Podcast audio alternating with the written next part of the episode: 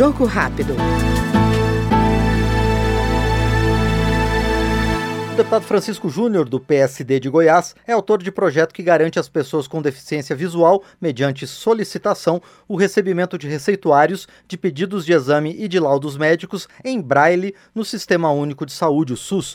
Segundo o parlamentar, a iniciativa é justa e inclusiva. Eu entendo que nós temos que dar condições iguais a todo cidadão brasileiro. Se tivéssemos 10, 500, mil, um que fosse, ele merece ser respeitado. É um ser humano, é um cidadão, cumpre com a sua, seus, seus deveres, paga seus impostos, produz para a sociedade. E nem sempre a pessoa com deficiência ela tem a atenção devida, a atenção necessária. Nós não queremos dar privilégio para ninguém. Não é privilégio para quem tem deficiência, ao contrário, é dar condições de igualdade, é equivalência. Então, em todos os sentidos, nesse caso aí, com relação à saúde. Então, eu acho que é uma ação importante.